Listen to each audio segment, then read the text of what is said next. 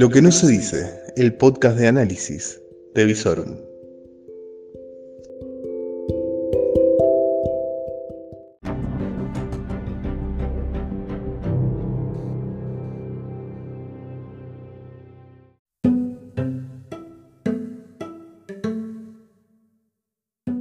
Reflexiones de una noche agitada, lo que necesitas saber al final de la jornada.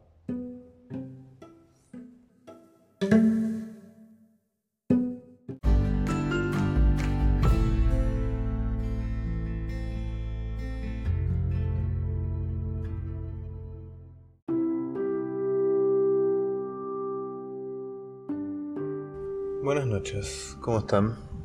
Terminó el fin de semana y la verdad que entre Macri y Jaime nos han dejado esta columna de análisis casi servida en bandeja. Arranquemos por el de más responsabilidad, el expresidente, tal vez aspirante a liderar la oposición. Reapareció, ha levantado su inerme cuerpo recuperado de cuatro largos años de gobierno de su linda reposera en el Cumelén y se encontró con un grupo de militantes. Y allí que dijo, hizo una autocrítica, asumió errores, señaló ciertos, dijo que va a ser mejor, que va a construir un mejor equipo que el de los últimos 50 años. No, no, no, no, no, para nada.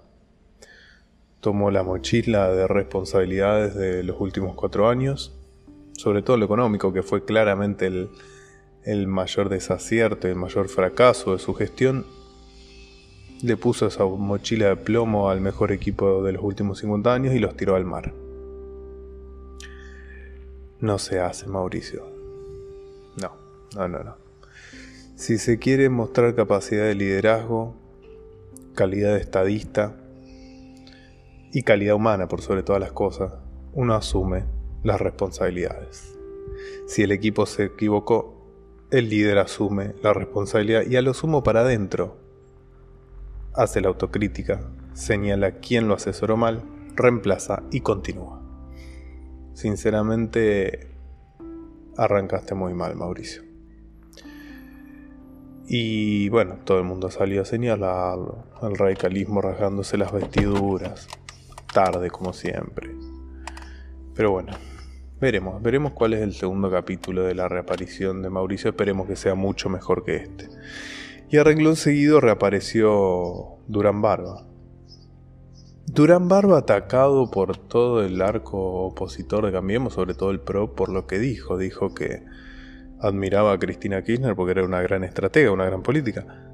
Eh, muchachos, si les molesta la verdad, no sé, dedíquense a otra cosa claramente el mejor liderazgo del año 2019, la mejor estratega del año 2019, fue la doctora Cristina Fernández de Kirchner.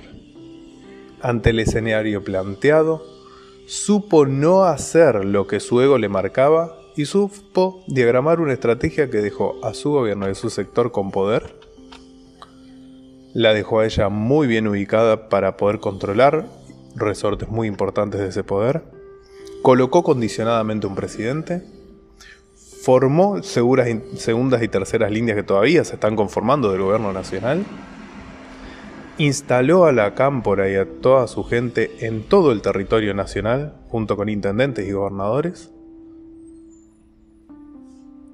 garantizó mayoría en el Senado, construyó mayoría en diputados, se comió todo lo que tenía olor a PJ y lo metió en el frente de todos, a pesar de que tenía grandes diferencias con muchos de esos dirigentes. Muchachos, si no les gusta que Cristina Fernández de Kirchner les ganó la estrategia, retírense. Claramente Jaime Durán Barba tiene razón. Es admirable la capacidad de construcción política que tuvo Cristina Fernández de Kirchner en la última elección. Como así también tengo que decir que ante la circunstancia, la elección que hace Cambiemos entre la PASO y la elección general también es admirable. Es una, un triunfo en la derrota. Sacar un 40%, perder con un 40% luego de un gran fracaso económico y haber logrado terminar el primer mandato no peronista. No es para menos. Pero le salió mejor a Cristina. Asúmanlo. Analicen errores. Rearmen equipos. Falta mucha autocrítica en Cambiemos.